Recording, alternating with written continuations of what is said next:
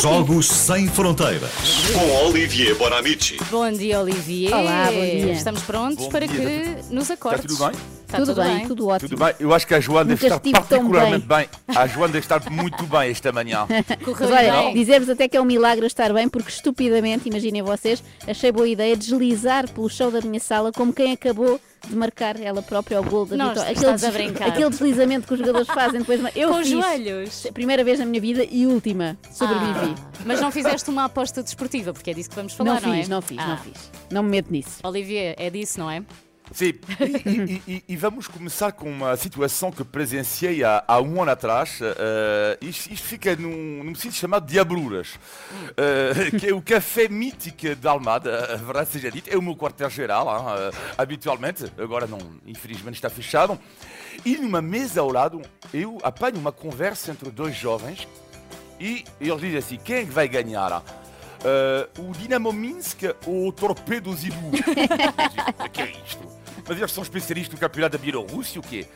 E depois já percebi-me que estavam eh, eh, a, a apostar. Uh, pequena parte, se pudessem tirar um pouco a música, porque estou a ouvir muita música no meu, Ah, no meu assim, é headphone. muito Desculpa, alto. obrigado.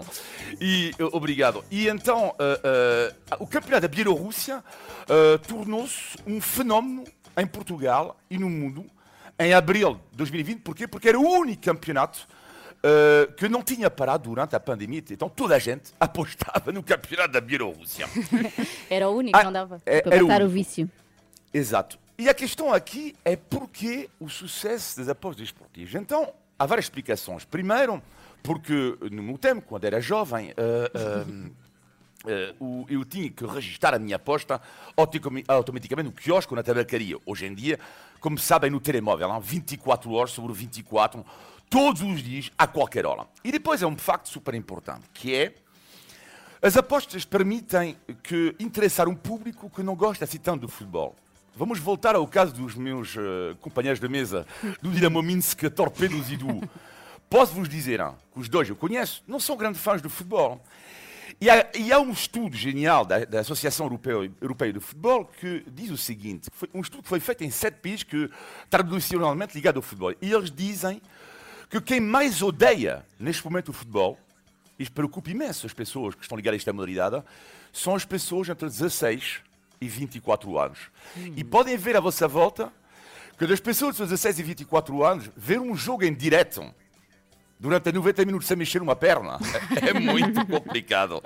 E muitas vezes, aliás, eles jogam póquer online. Bom, outra explicação. Antigamente, para, e ainda existe o Totobola, para ganhar dinheiro tinhas que ga- acertar em 11, 12 ou 13 resultados. Hoje em dia, não. Tu podes apostar apenas num jogo. hã? E depois há o- algo que se chama aposta combinada. Isto é que é a, su- a chave do sucesso. Exemplo. Hoje à noite, Paris Saint-Germain, Barcelona. A, o odds, ou seja, a cotação, eh, por assim dizer, do Barça são 3 euros. Manchester City, Mönchengladbach, Mönchengladbach, 13 euros. Ou seja, se eu apostar 10 euros, eu, na vitória do Barça e do Mönchengladbach, 10 euros no Barça dava-me 30 euros, não é? E depois, como Mönchengladbach s- são 13 euros, os meus 30 são automaticamente apostados no Mönchengladbach, ok? Ou seja, eu ganhava 390 euros. Ou seja, estão a perceber o sistema? não é? sim. Portanto, tu apostas numa coisa e depois a tua aposta é automaticamente. eh, não. Depois, há o live betting. Ou seja, é extraordinário, tu podes apostar a qualquer altura do jogo. Por exemplo, ontem, a 10 minutos do fim, quando a Juve estava a ganhar 2-1, tu podia apostar no gol do empate, podia apostar no terceiro gol da Juve. E isto, como é evidente, eh, fascina as pessoas. Tu podes apostar a qualquer minuto, qualquer segundo Também dá ataques de coração, eu acho. e ataque do coração.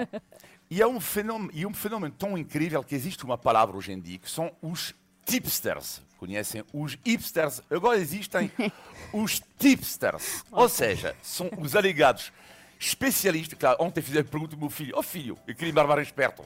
Ó filho, sabes o que, é que são os tipsters? Oh, claro!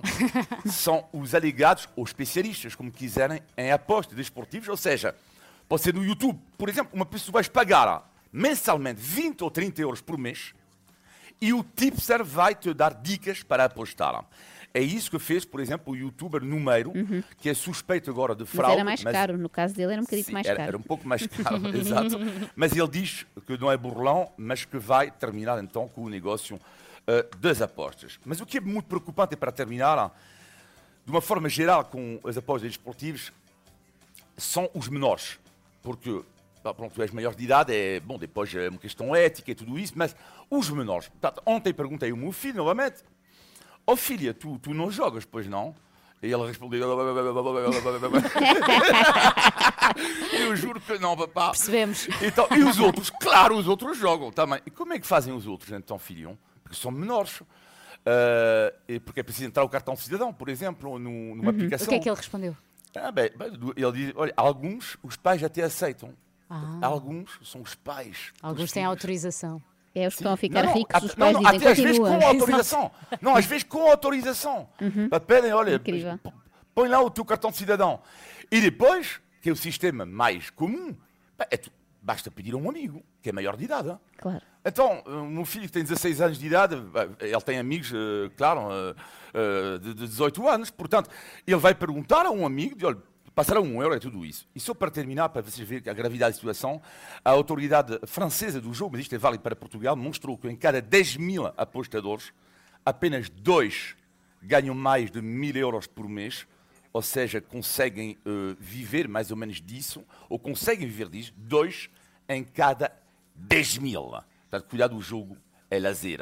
Não pode ser, sobretudo, um vício. É isso mesmo. Obrigada, Olivier. Até para a semana. Tchau, tchau. Até para a semana. Às 3 da manhã. Joana com um bocadinho de sono hoje. Mas também Bons- não bebe café? Não tenho Contra os forma. meus princípios. Porquê? Quais são os teus Os princípios? meus princípios é só como coisas que saibam bem. Ah. E café sabe horrivelmente mal. Ok, é este o meu princípio. E quero também solidariedade das pessoas que não, que não bebem café. Aposto Sim. que há alguns ouvintes nossos que também não bebem café Comem e as pessoas olham sempre de lado. Como assim? Não bebe café? Sim, sabes que eu não Como conheço. assim é um adulto e não bebe café? Não conheço muita gente que tem. Não Juntem-se a mim, por favor, vamos liderar o movimento, mas só à tarde, porque agora de manhã estamos com sono. O movimento dos que não bebem café. Acorde com a Ana, Joana e Filipe. Às 3 da manhã. Na Renascença.